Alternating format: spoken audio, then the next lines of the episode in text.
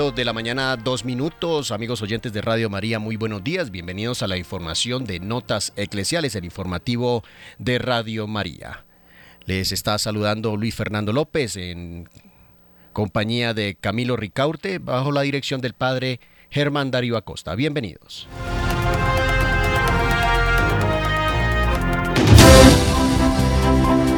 Nuestros corresponsales tienen la palabra en Notas Eclesiales.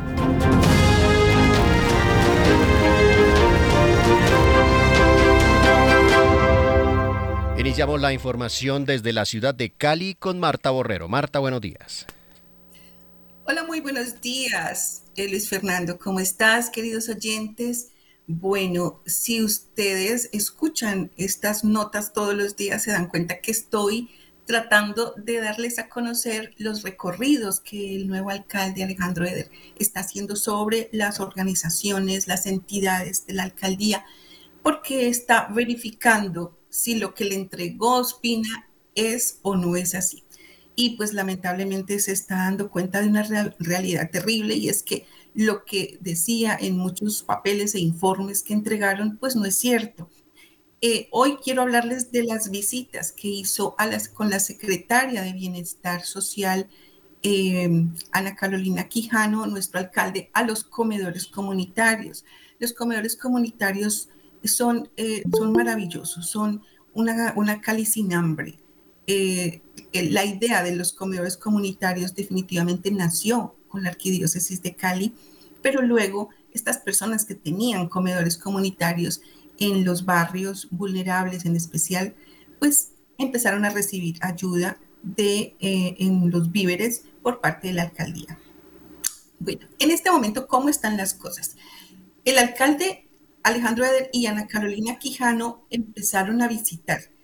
Encontraron que hay más de 270 comedores comunitarios que actualmente no están funcionando y revelaron el plan que van a poner en práctica para que estos comedores se reactiven.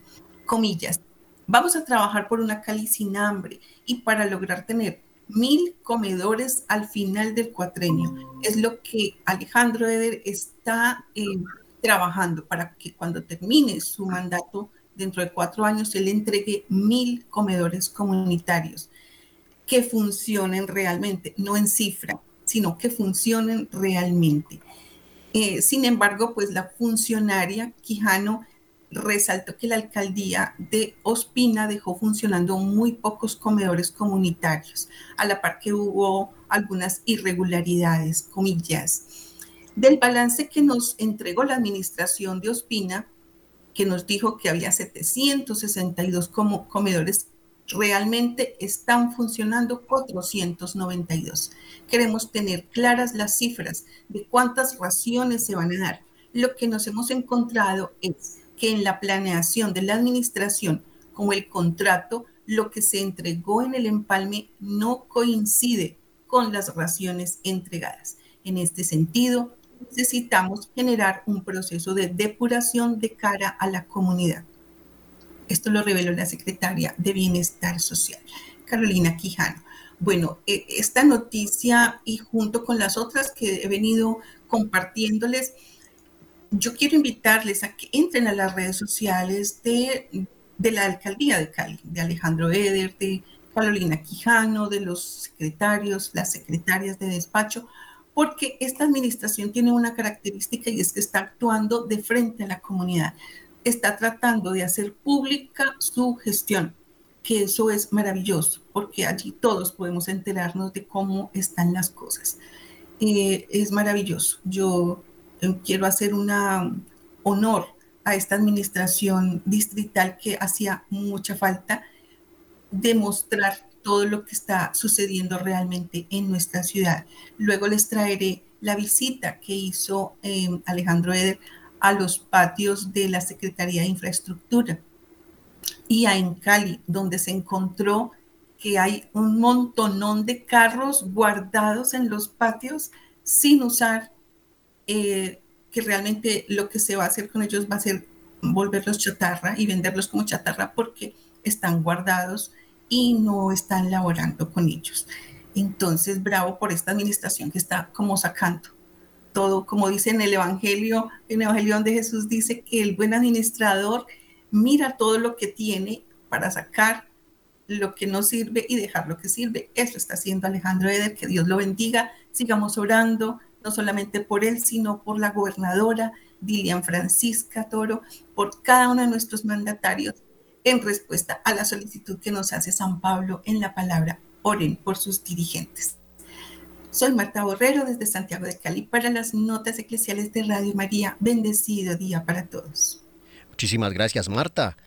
Nos trasladamos ahora a la costa caribe colombiana en la ciudad de Barranquilla. Julio Giraldo. Julio, buenos días. Muy buenos días a usted, su mesa de trabajo y por consiguiente a toda la amable audiencia de Radio María en Colombia y el exterior. Y esto es lo que hoy hace noticia en Barranquilla y la costa norte colombiana. Bueno, en el fin de semana que acaba de pasar, prácticamente se iniciaron las festividades preliminares del Carnaval de Barranquilla, tal como lo había informado en la nota del viernes pasado. Pues se leyó el bando en la Plaza de la Paz, con una asistencia numerosa de gente que se fue allí participar de este espectáculo folclórico musical, que fue pues una maravilla como siempre. Y luego el domingo se hizo también en la misma Plaza de la Paz la coronación de los reyes infantiles del carnaval. Y esto ha sido toda una fiesta y sigue la fiesta y mientras esto ocurre, la ciudad se destruye por las extorsiones, por los chantajes, por los crímenes que se están cometiendo. Hay barrios enteros que han sentado su voz de protesta pidiendo auxilio a las autoridades porque los pobres tenderos o venden su tienda o se van o le pagan un impuesto a estas pandillas que se tomaron la ciudad de Barranquilla y parece que es un mal incurable. Aquí cambian de director de la policía cada mes, cada dos meses. Cada uno predica una cosa y a la hora de la verdad la delincuencia sigue campante. Es decir, que no hemos podido con ella, no hemos podido derrotarla. Ellos están derrotando en este momento a la gente honesta, a la gente trabajadora, a la gente que genera el progreso de las ciudades, como es el caso aquí en Barranquilla de los tenderos, que le brindan la oportunidad a la gente de no tener que ir a los supermercados a dar la ganga con precios bien altos, sino que en las tiendas se consigue mucho más barato. Y hay más, el que no tiene platica le fían la comidita del día.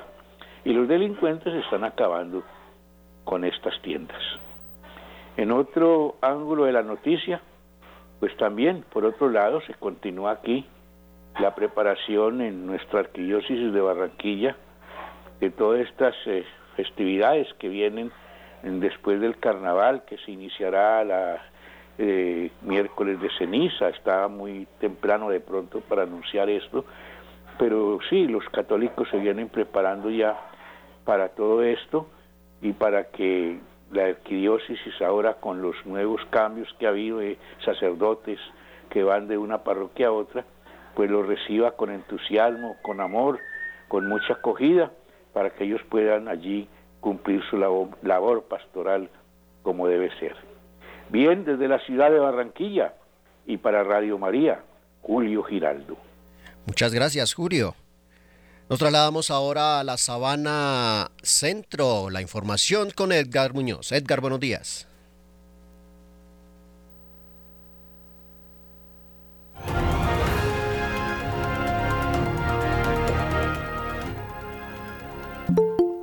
Hola Luis Fernando, muy buenos días y a toda la mesa del trabajo, de trabajo. Cordial saludo desde esta sabana de Sabana de Bogotá que tiene bastante calor por estos días. De hecho, ayer otro incendio aquí muy cercano a Bogotá, en el hipódromo de los Andes, una conflagración importante.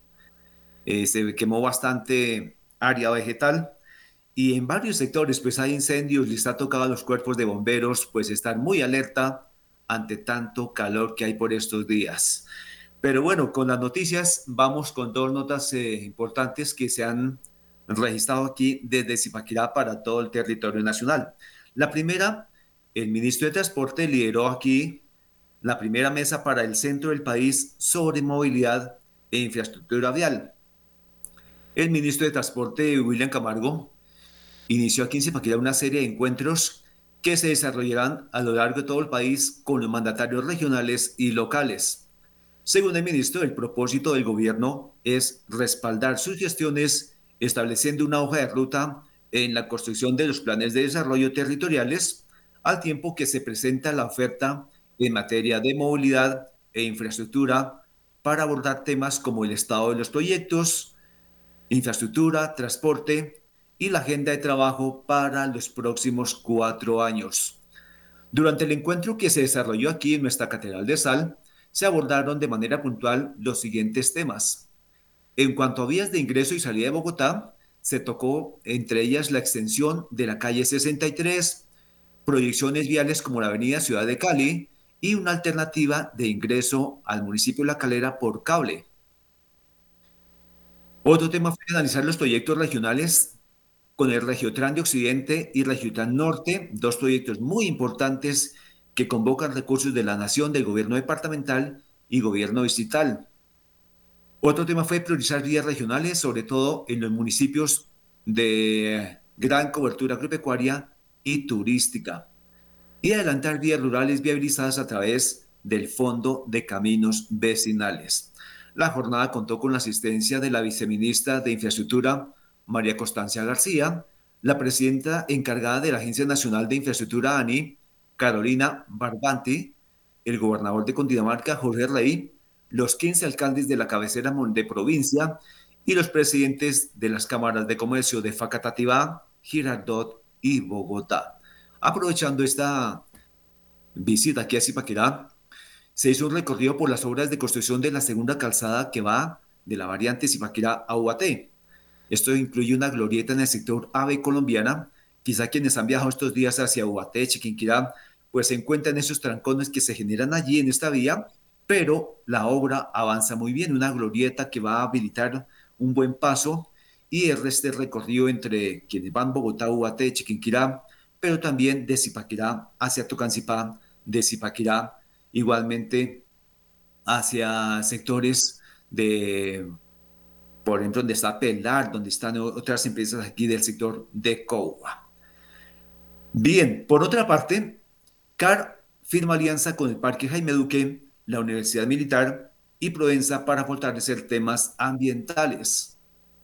La consolidación de un paisaje sostenible en la región Sabana Centro es el objetivo principal de la alianza suscrita por el sector privado, académico, comunidad y la autoridad ambiental, representada por su director general Alfred Ignacio Ballesteros. Comillas, vamos a unir fuerzas, aprovechar la experiencia que tienen el Jaime Duque, Provenza y la Universidad Militar en estos programas de siembra, cuidado del agua, manejo de residuos, entre otros temas que son prioridad para la CAR, indicó Ballesteros Alarcón durante la firma de la alianza.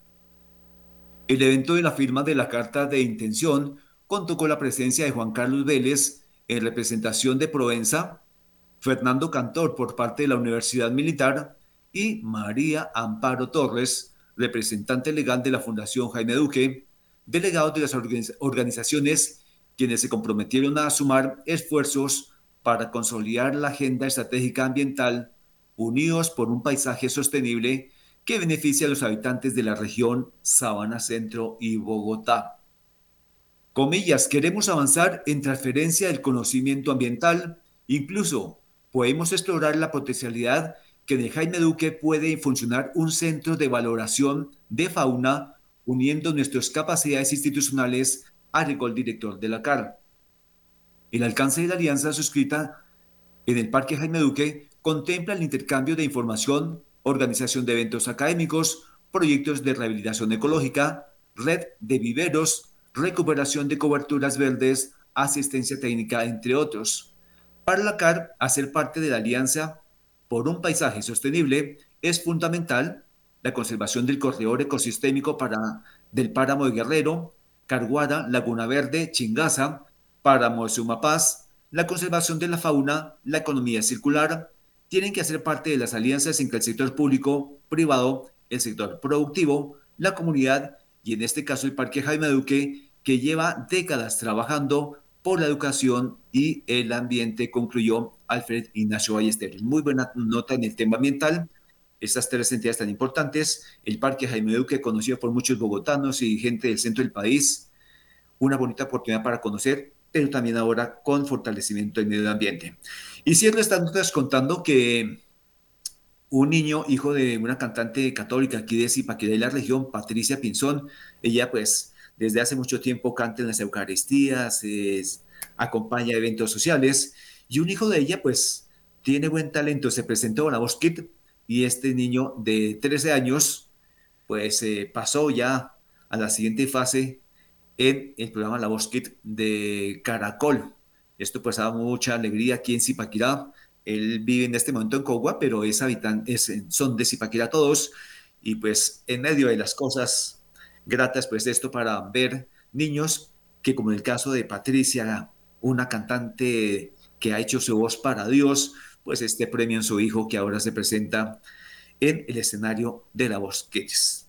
Esto es todo por el momento. Sigan ustedes en estudio y cordial saludo desde Zipaquirá, Edgar Muñoz, todos en sintonía de Radio María. Bendiciones. Muchas gracias, Edgar. Finalizamos esta ronda informativa por el país desde la ciudad de Medellín, José Luis Hernández. José Luis, buenos días. Saludos amigos, buenos días. Estas son las noticias desde la Bella Villa para nuestra audiencia de Radio María. Atención que Guatapé quitará el agua seis horas al día de manera indefinida por fenómeno del niño. La decisión en uno de los epicentros turísticos de Antioquia regirá toda la noche, sin importar si hay turistas o no en el municipio.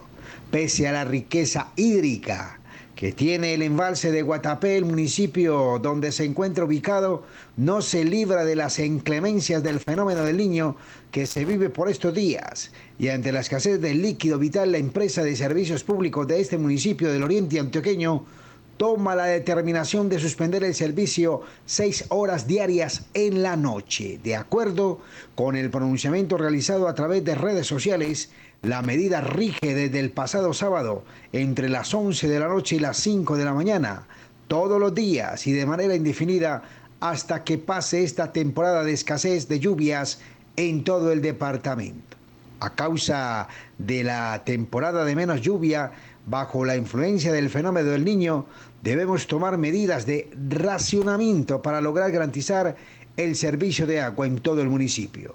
Indicaron desde la empresa de servicios de Guatapé mediante un comunicado de prensa. Y se viene Colombiatex 2024 en la ciudad de Medellín. Colombiatex le apuesta a las prácticas sostenibles y con algunas novedades. La feria que espera más de 20.000 visitantes, será del 23 al 25 de enero del 2024 en Plaza Mayor. Atención que la edición número 36 de la Feria Colombia Tex de las Américas, que arranca este martes en la ciudad de Medellín y espera recibir más de 20.000 visitantes y 12.000 compradores nacionales e internacionales, tendrá varias novedades. La primera es que el foro de tendencias cambió de espacio y ahora será en la caja de madera. Además, se unificó con el pabellón de conocimiento para crear una única experiencia denominada el set de conocimiento, donde visitantes, compradores y expositores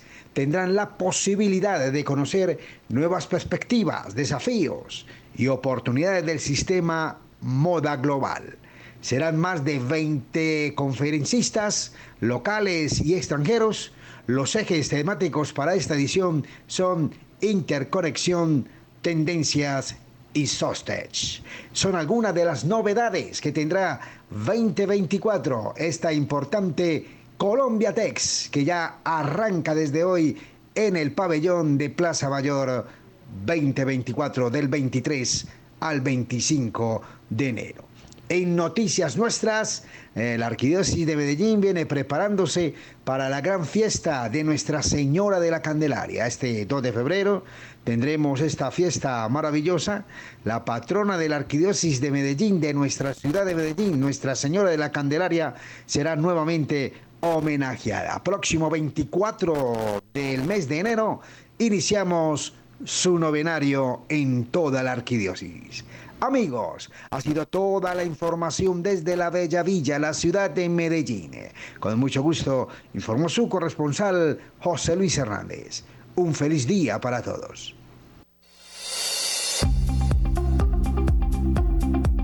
En el satélite Radio María, en Colombia, la gracia de una presencia.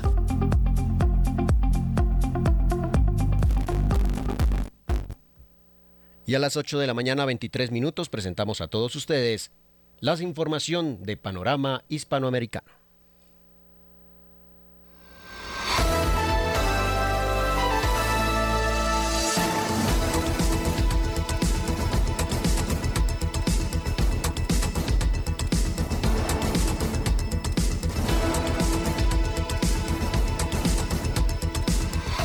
Hermanos de habla hispana, desde Radio María Panamá le damos la bienvenida a Panorama Hispanoamericano. Como cada semana ha llegado el momento de unir a la familia de Radio María en una sola señal para conocer el acontecer de la iglesia en el mundo. Les saluda Adrián Rodríguez con la dirección del padre Oriel Concepción Martínez, director editorial.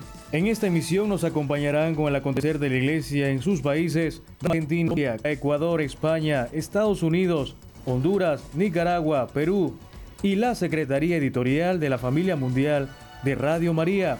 Y como cada semana tenemos el espacio del diálogo en directo. Esta semana conversamos con el padre Jorge Amaro, director de Radio María Canadá. En breve el desarrollo de las noticias. Iniciamos con las informaciones y nos trasladamos al cono sur de América. Damos paso a la actualidad en Argentina donde la diócesis de Catamarca conmemoró un nuevo aniversario del paso a la vida eterna del beato Fray Mamerto Esquiú. Los detalles a continuación. Queridos hermanos, los saludamos desde Argentina. Compartimos las principales noticias desde nuestro país. Comenzamos contándoles que para conmemorar un nuevo aniversario del paso a la vida eterna del beato Fray Mamerto Esquiú, la diócesis de Catamarca llevó a cabo diversos actos litúrgicos en el paraje El Suncho, Departamento La Paz, donde entregó su vida en manos de Dios, se llevaron adelante celebraciones y actividades conmemorativas. Al respecto, convocamos al padre Domingo Chávez, párroco de San Roque, en Recreo, provincia de Catamarca, y compartimos parte de ese diálogo. El Suncho es este rinconcito sureste de la provincia de Catamarca. Digo rinconcito porque no por minimizar el lugar, sino porque es justamente casi la punta de la botita del, mapa de la geografía catamarqueña. Y es el lugar donde en 1883, un 10 de enero, fallece eh, el beato hoy Mamerto Esquiú, ¿sí? y por designio de Dios y su actividad pastoral, eh, en el regreso que él está haciendo desde La Rioja hacia la sede episcopal que es en Córdoba, eh, fallece aquí. Y esto, eh, este evento, este momento en la vida de Esquiú ha quedado muy marcado en la vida acá de los pobladores, ¿sí? si bien es una zona de pocos habitantes, pero esto no ha mermado, que no, no ha impedido que se transmita de generación en generación eh, ese momento tan especial porque, bueno, fue ya desde ese momento tenido en el sentir popular como un santo que había estado de paso, pero que desde aquí pasaba a la gloria. Les compartimos que el obispo de Rawson, Monseñor Roberto Álvarez, destacó que en las últimas semanas, desde muchísimos rincones de la Argentina, han surgido infinidad de videos, mensajes y carteles que a coro dicen, vení Francisco, tu pueblo te espera. Compartimos también parte de ese diálogo con Monseñor Álvarez. En primer lugar y sin tanta vuelta, siempre en cualquier nación eh, la comunidad católica desea eh, la visita de Pedro, ¿no? Entonces en eso también me impresionó mucho cuando fueron los 10 años, el año pasado, cómo esos días desde, desde distintos diarios, incluso algunos que han sido muy críticos en estos 10 años, eh, se generaba como una sinergia, ¿no? O sea, como algo eh, que es misterioso, ¿no? Que es el, deseo de un pueblo que venga el pastor, en definitiva. Hasta aquí entonces llegamos con la información desde Argentina. Muchas gracias por acompañarnos y nos despedimos hasta un próximo encuentro. Desde Colombia, Carlos Fernando Parra nos informa cómo se preparan para celebrar la quinta edición del Domingo de la Palabra de Dios, que este año tiene como lema Permanecer en mi palabra. Adelante con el informe. Desde Radio María Colombia saludamos a los oyentes de Panorama Hispanoamericano informamos las noticias más importantes de nuestra iglesia en Colombia. La Iglesia en Colombia vivirá la quinta edición del Domingo de la Palabra de Dios, propuesto por el Papa Francisco. La quinta edición del Domingo de la Palabra de Dios, que busca recordar la importancia de celebrar, reflexionar y divulgar la Sagrada Escritura, se celebrará este 21 de enero, es decir, durante el tercer domingo del tiempo ordinario, según el año litúrgico. Aunque la ceremonia central de esta jornada, instituida por el Papa Francisco en 2019, se llevará a cabo en la Basílica de San Pedro, en el Vaticano, toda la Iglesia está llamada a unirse a esta jornada. En el caso de Colombia, el cardenal Luis José Rueda recuerda que la palabra debe tomar un lugar central en nuestra vida. Por eso invita a todos los fieles en el país a vivir este domingo. Queremos invitarlos para que en sus casas tengan la palabra de Dios. Cada católico, niño, joven, adulto, hombre, mujer, con su Biblia, para la celebración consciente de la jornada que en esta oportunidad tiene como lema Permanecer en mi palabra, tomado del Evangelio de San Juan, el Dicasterio para la Evangelización de la Curia Romana ha puesto a disposición de todos los católicos un documento orientador denominado Subsidio Litúrgico Pastoral.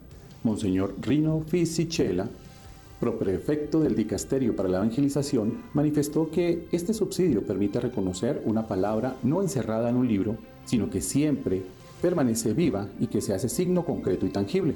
Además, agrega que la celebración del Domingo de la Palabra de Dios permite a los cristianos, una vez más, reforzar la tenaz invitación de Jesús a escuchar y custodiar su palabra para ofrecer al mundo un testimonio de esperanza que nos permita ir más allá de las dificultades del momento presente. El documento se propone como una ayuda para que las comunidades parroquiales, familias y cuantos se reúnen para la celebración de la Eucaristía Dominical reconozcan de manera práctica la importancia de la palabra de Dios en la vida cotidiana de todos en la iglesia, por lo cual este artículo tiene seis secciones específicas. La primera sección, consideraciones prácticas, se hace referencia a la importancia de la preparación espiritual y material para vivir activamente el Domingo de la Palabra de Dios y propone sugerencias para incluir intenciones en la oración de los fieles, organizar momentos de adoración al Santísimo y realizar catequesis bíblica. La segunda sección, propuestas pastorales. En comunidad, se destaca la importancia de promover el encuentro continuo y personal con la palabra de Dios y se enfatiza en la formación de lectores para una adecuada proclamación, el hábito de llevar la Biblia en formato físico o en dispositivos móviles y diversas iniciativas como grupos bíblicos, visitas a iglesias, entregas de citas bíblicas, exposiciones y el rosario meditado. Familia. La familia como un lugar privilegiado para transmitir la fe, compartiendo experiencias, generación tras generación, la guía propone dedicar tiempo en familia para leer pasajes bíblicos, preferiblemente el Evangelio del Domingo, en un entorno cómodo y sin distracciones. Propuestas de lección divina. La propuesta es confiar en Dios, permitiendo que su palabra sea el criterio último en nuestras decisiones para experimentar una libertad genuina. La cuarta sección, Catequesis del Papa Francisco. Enseñanzas del Papa Francisco sobre la importancia de la oración, basada en la Sagrada Escritura, y cómo ésta va más allá de simples palabras escritas. Por otra parte, una nota de arte y cultura. El 25 de enero llega a Colombia la película Libres, vida al interior de los monasterios. Libres es un viaje al interior del hombre, afirman los productores de la cinta. El documental español es la primera producción de Bosco Films y Variopinto Producciones y da a conocer de primera mano qué es lo que lleva a una persona en el siglo XIX a decidir renunciar a una vida en el mundo a cambio de una enorme vida interior. Para ello, los productores obtuvieron el permiso de 12 monasterios para ingresar y mostrar desde, la, desde dentro de la clausura algo de lo que existen muy pocos precedentes cinematográficos, la mayor parte de los casos únicamente en un solo monasterio. La película que ha sido estrenada en más de 10 países de Latinoamérica, en Australia y Estados Unidos, podrá ser vista en los cines de Colombia a partir del próximo 25 de enero. Con esta información nos despedimos de Panorama Hispanoamericano, acogiéndonos a sus oraciones por el futuro de Colombia, la paz y la fe. Desde los estudios de Radio María Bogotá estuvo con ustedes Carlos Fernando Parra, bajo la dirección del Padre Germán Acosta. Hasta la próxima emisión. Esto es Panorama Hispanoamericano. Ahora nos acompaña Radio María Ecuador, donde la Confederación Interamericana de Educación Católica otorgó el premio Jesús Maestro 2024 a Monseñor Luis Cabrera, arzobispo de Guayaquil. Los detalles con Sergio Garcés. Estimada familia de Radio María, desde la ciudad de Quito les compartimos el reporte quincenal con la información eclesial más relevante de estos últimos días en el Ecuador. Iniciamos. Monseñor Luis Marín de San Martín, religioso agustino y subsecretario para el Sínodo de los Obispos, visitó la Arquidiócesis de Quito. Durante su visita, Monseñor Luis Marín tuvo la oportunidad de reunirse con obispos, sacerdotes, religiosos y laicos ecuatorianos para conocer sus experiencias y opiniones sobre la sinodalidad en nuestra iglesia, además de brindar una perspectiva global sobre los avances y desafíos que se están enfrentando en otros países y continentes. Esta visita fue una muestra de la importancia que se está dando al proceso sinodal en la Iglesia Católica y la necesidad de fortalecer el diálogo y la participación de todos los miembros en la toma de decisiones. En otra información, por su destacada obra educativa y evangelizadora en Ecuador, la Confederación Interamericana de Educación Católica, CIEC, otorgó el Premio Jesús Maestro 2024 a Monseñor Luis Cabrera, arzobispo de Guayaquil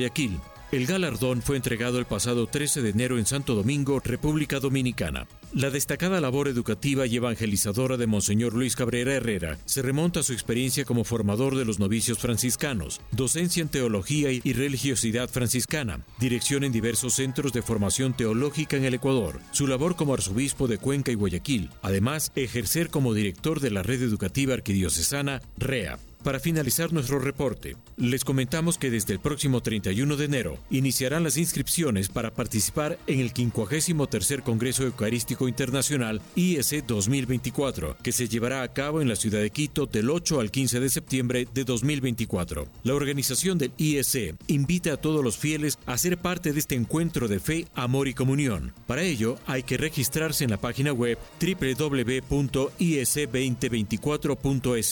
Con la facilidad de la inscripción en línea, los participantes de cualquier país pueden inscribirse y prepararse para ser parte de este Congreso que espera atraer a miles de fieles y líderes religiosos de todo el mundo. Nuestro país fue elegido por el Papa Francisco para celebrar este evento en sintonía con la conmemoración de los 150 años de la consagración del Ecuador al Sagrado Corazón de Jesús. Y con esta información culmina el aporte de Ecuador en panorama hispanoamericano. Reportó para ustedes Sergio Garcés. Damos el paso a Radio María en Panamá. Continuamos en el sur del continente. Monseñor Carlos Castillo, arzobispo metropolitano de Lima, hizo un llamado a encontrar al Señor en el camino del servicio a los demás para reconocer el valor que todos tenemos. Los detalles con Juan José Villar desde Perú. Queridos hermanos de Hispanoamérica, les damos la más cordial bienvenida. Mi nombre es Juan José Villar y desde Radio María Perú, tierra de los incas, en este día pues me complace compartir con ustedes las noticias eclesiales más resaltantes de nuestro país. El presidente de la Conferencia Episcopal Peruana, Monseñor Miguel Cabrejos Vidarte, manifestó su cercanía y solidaridad con la Iglesia ecuatoriana, que está atravesando complejos y difíciles momentos a causa de la enorme e inusitada violencia que ha turbado la paz social y que constituye una nueva forma de amenaza del Estado de Derecho. Mediante una carta dirigida a Monseñor Luis Gerardo Cabrera Herrera, arzobispo de la Arquidiócesis de Guayaquil y presidente de la Conferencia Episcopal del Ecuador, la Iglesia peruana señala que los pueblos de América Latina comparten una historia común que exige una mirada de fraternidad global, como nos pide Fratelli Tutti la conciencia que todos debemos sentirnos corresponsables del bien común de nuestros pueblos, indica la misiva. Finalmente, el episcopado peruano pidió al Espíritu Santo para que ilumine los corazones de todos los que pueden ayudar a solucionar esta crisis para recuperar la paz y la estabilidad social en el hermano país de Ecuador. En otro ámbito de la información, durante su homilía, Monseñor Carlos Castillo, arzobispo metropolitano de Lima, hizo un llamado a encontrar al Señor en el camino del servicio a los demás, hermanando nuestros corazones y reconociendo la dignidad y el valor que todos tenemos. Asimismo, Monseñor Castillo afirmó que la presencia de las hermandades nos llena siempre de calor humano y nos recuerda la importancia de irradiar en todo el país una convivencia buena y positiva. En esa línea, el obispo de Lima sostuvo que como cristianos debemos asumir las mismas actitudes de acogida y cercanía de Jesús. La ciudad de Lima es un congregado de todos los pueblos del Perú y tenemos que aprender a convivir y tenemos que irradiar esa convivencia buena, positiva, en todos los pueblos del país para que estemos unidos y para que el país y Lima esté al servicio de todas nuestras provincias. Y hoy día necesitamos especialmente eso. Y todas estas imágenes nos están mostrando nuestra fe en el Señor, están mostrando algo más grande que queremos, que evidentemente lo vivimos en nuestra patria, pero que sobre todo debe plasmarse en las actitudes del Señor, si somos creyentes. Y esas actitudes siempre son de acogida, de colaboración, de complementación, Monseñor Salvador Piñeiro, arzobispo de Ayacucho, celebró una emotiva misa en Manchay, perteneciente a la diócesis de Chosica, donde exhortó a los fieles a vivir plenamente los mensajes de la Biblia. Monseñor Salvador Piñeiro enfatizó en la importancia de la unidad y la solidaridad entre los fieles, instándolos a llevar a la práctica los valores cristianos en sus acciones cotidianas. El párroco, el padre Rafael Reategui, al enterarse que venía a Lima por las gestiones de la Asamblea Episcopal, nuestra reunión anual, me dijo, es hora de que te acerques a Manchay y les des tu bendición, tu cariño, tu cercanía a todos los hijos de Ayacucho que especialmente residen en esa zona de Lima. Jesús conoció la emigración y el exilio, los años de Egipto, y muchos de los nuestros también han dejado su terruño, conocen la emigración y hay que revivir esos momentos de oración, de amistad y sobre todo como nos pide el Papa Francisco, es el domingo de la Biblia, el libro santo que nos ilumina, que nos acompaña todos los domingos para aprender los gestos, las palabras de Jesús. Monseñor Javier del Río Alba, arzobispo de Arequipa, a través de un mensaje lleno de optimismo, invitó a la feligresía a vivir en comunión con Dios, tomando como referencia la vida de la beata Sorana de Los Ángeles y Monteagudo. En sus palabras resaltó la importancia de la fe y la conexión espiritual en tiempos desafiantes. Además, instó a la comunidad a seguir el ejemplo de la Beata buscando la inspiración en su devoción y el servicio a los demás.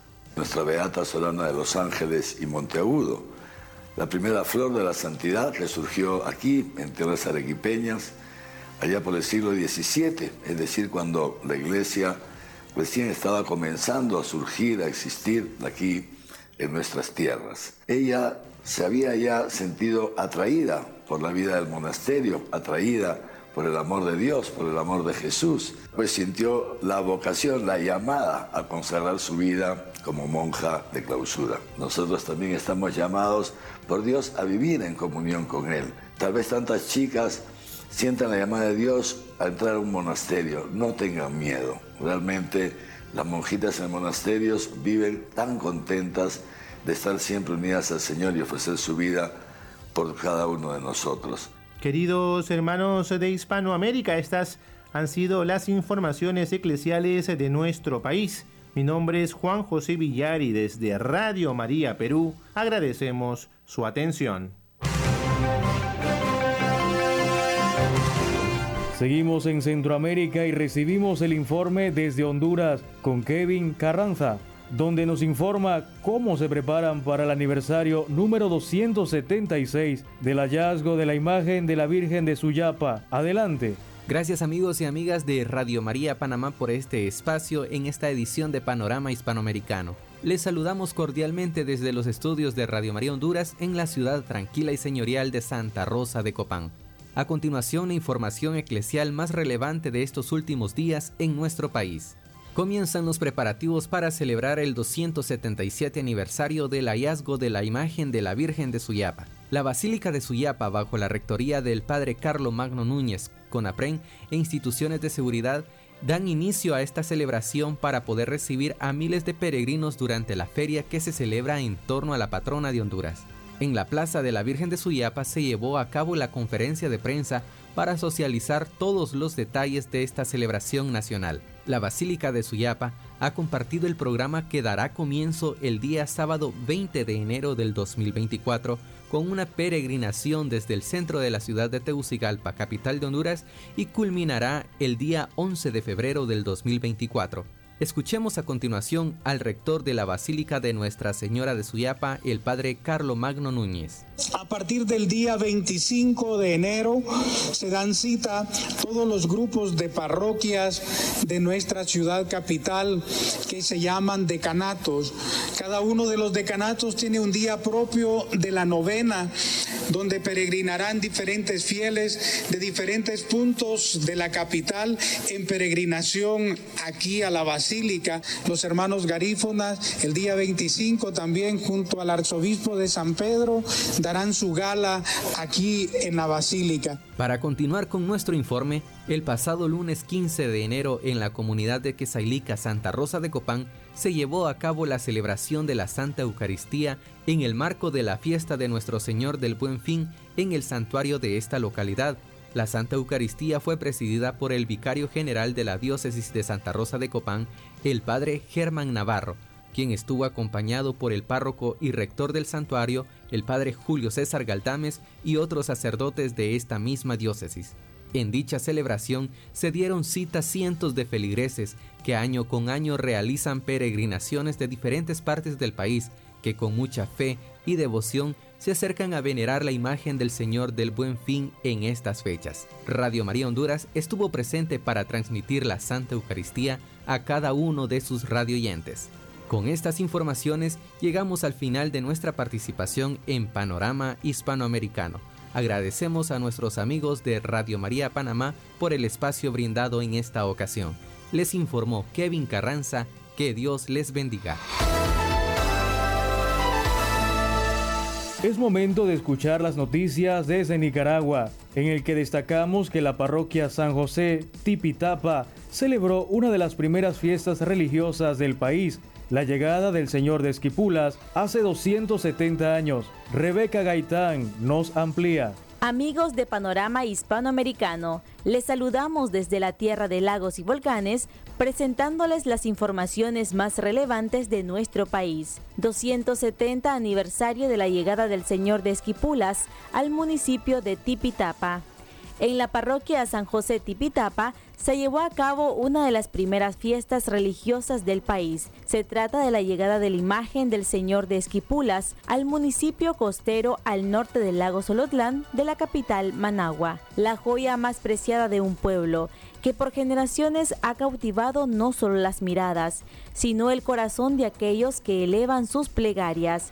270 años de antigüedad, cultura y devoción ha dado paso a esta sagrada y ahora consagrada imagen a quien con mucho orgullo le llamamos el Señor de Tipitapa.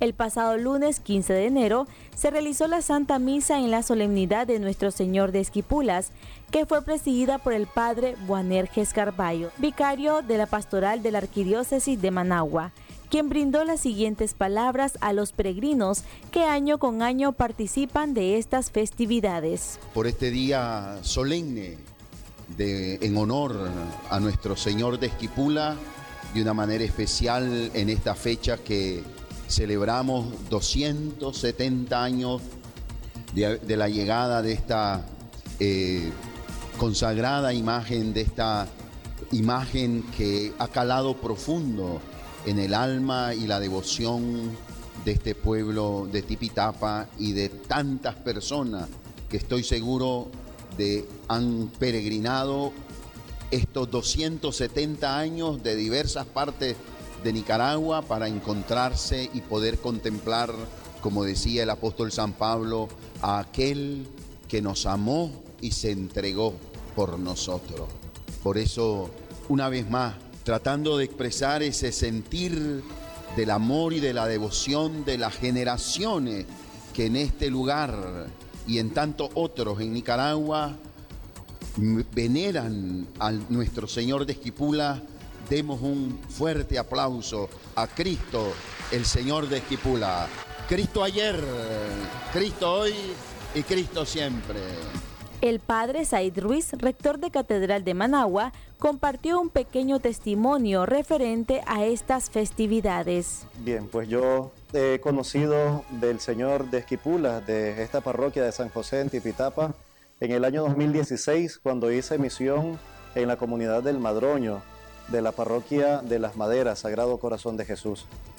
En esa comunidad escuchaba de la gran devoción que la gente tiene por el Señor de Esquipulas y cómo con alegría se preparaban a vivir las fiestas de enero y venían desde sus comunidades hasta esta parroquia de Tipitapa como peregrinos, llenos de acción de gracias, llenos de súplicas y peticiones.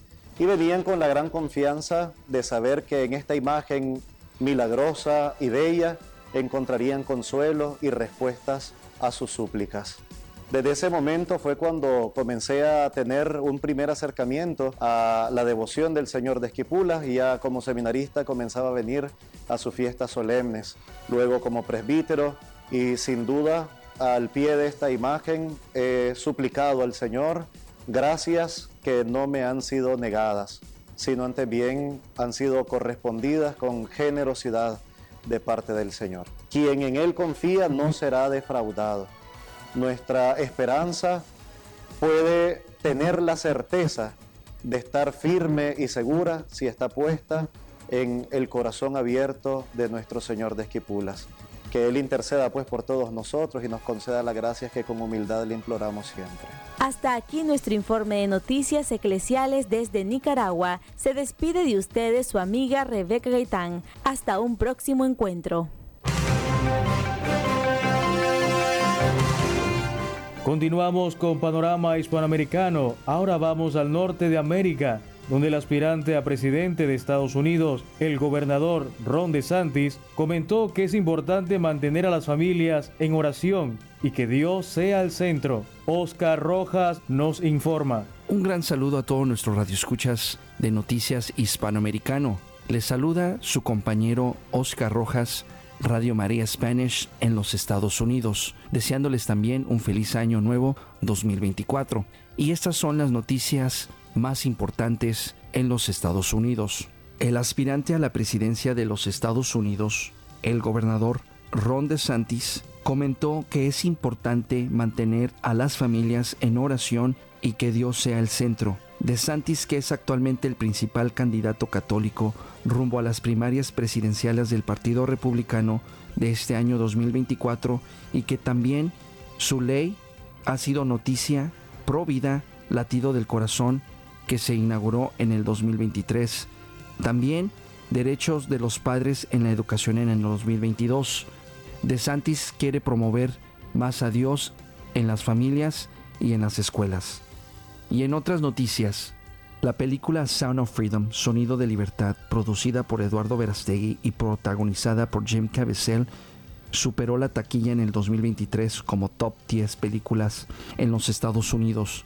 Sound of Freedom, Sonido de Libertad, presenta el drama del tráfico de niños y la historia de Tim Ballard, quien durante más de una década trabajó como agente especial del Departamento de Seguridad Nacional en los Estados Unidos, sobre la trata de menores, haciendo más conciencia en nuestra comunidad a través de esta película producida por un católico como Eduardo Verastegui.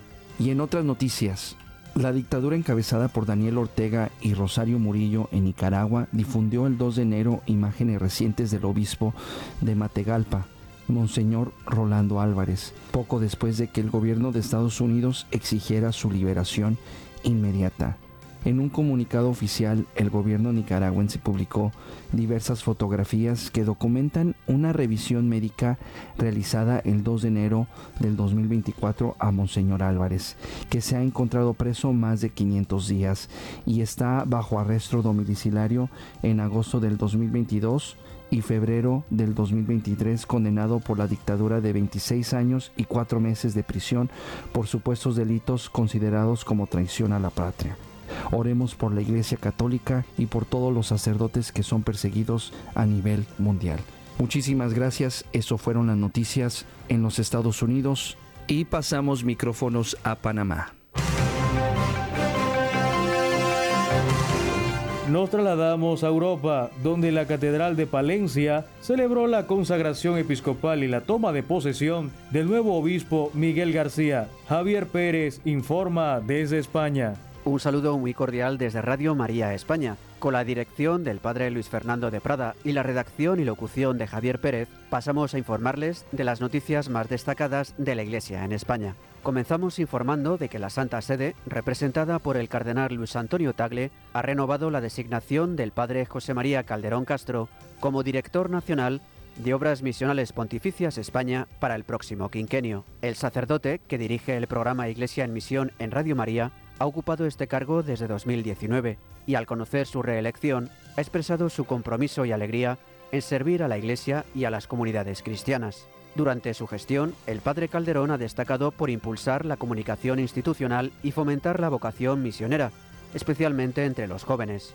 Además, el sacerdote ha promovido eventos significativos, como el Mes Misionero Extraordinario, convocado por el Papa en 2019, y diversos centenarios misioneros en 2022, conmemorando hitos como el bicentenario de la obra de la propagación de la fe y el centenario de las obras misionales como pontificias. También les informamos de que la Catedral de Palencia ha acogido este sábado la consagración episcopal y toma de posesión de su nuevo obispo, Monseñor Miquel Garciandía, hasta ahora sacerdote de la diócesis de Pamplona y Tudela.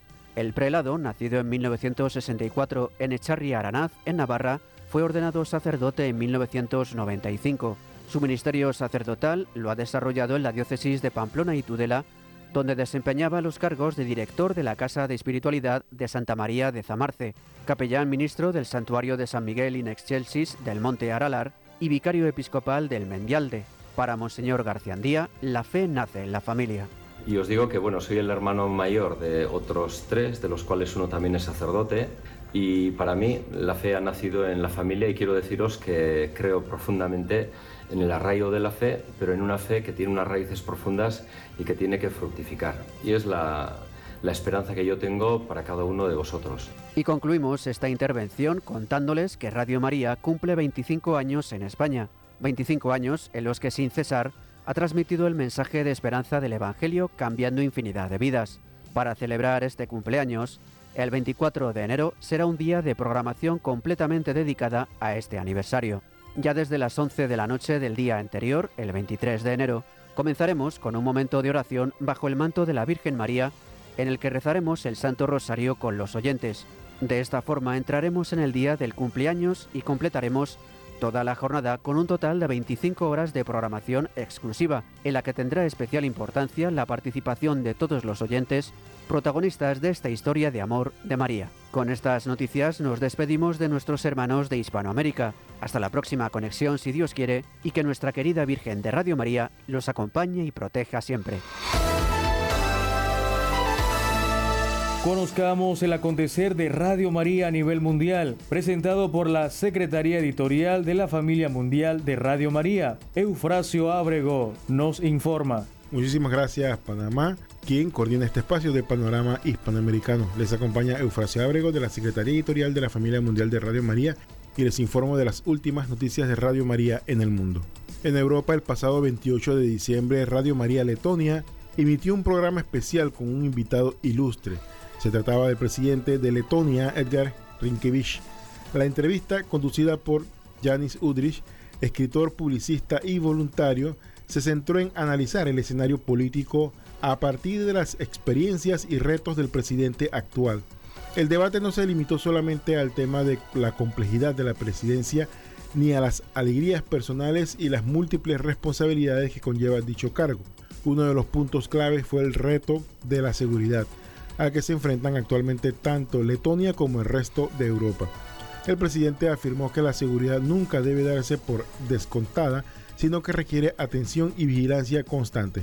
Gracias a su amplia experiencia como ministro de Asuntos Exteriores de Letonia, el presidente asumió el cargo de jefe de Estado dando prueba de gran implicación dinámica, especialmente en la gestión de los asuntos internos. Uno de los temas centrales del mensaje del presidente fue la importancia de la participación individual en el cambio, subrayando que el peso de la acción no debe recaer exclusivamente sobre los hombres del presidente. El verdadero progreso, puntualizó, proviene de los esfuerzos colectivos de todos los ciudadanos, cada uno de los cuales contribuye con sus propios medios. Esta sinergia puede llevar a la nación hacia un futuro no solo más próspero y pacífico, sino también más rico de bienestar y éxito compartido por todos. El programa ha ofrecido la panorámica de una presidencia en acción profundamente interconectada con la voluntad del pueblo y sus aspiraciones compartidas para el mundo de Letonia y ha sido un claro recordatorio del esfuerzo de colaboración necesaria para cultivar una sociedad fuerte y próspera. Por otro lado, en Asia, Radio Mariam, a través de su estudio móvil en Jordania, transmitió la peregrinación católica anual al lugar del bautismo de Jesús en el Jordán. Ha estado presente en el evento su eminencia el cardenal Pier Batista Pizzabala, patriarca de los latinos de Jerusalén, tomando agua bendita del lugar del bautismo de Jesús para bendecir al pueblo acompañado por el vicario patriarcal en Jordania, su excelencia Jamal de Aibes, y el nuncio apostólico en Jordania, su excelencia Giovanni Daltoso. Y bien, finalmente en África, específicamente en Quibejo, en Ruanda, el pasado 12 de enero se celebró la Santa Misa Continental. En esta oración participaron todas las Radio María africanas en inglés y francés. El objetivo era primero celebrar el 42 aniversario de las apariciones de la Madre del Verbo a la vidente Natalie y en segundo lugar conmemorar el inicio del año 2024 orando juntos como continente africano. Desde Quibejo, las Radio María Africanas se han confiado a la Virgen María. También fue un momento de mejores deseos. Bien, esta es la información de Radio María en el mundo. Les recuerdo que estas noticias junto a sus imágenes pueden verlas visitando nuestro sitio web radiomaria.org.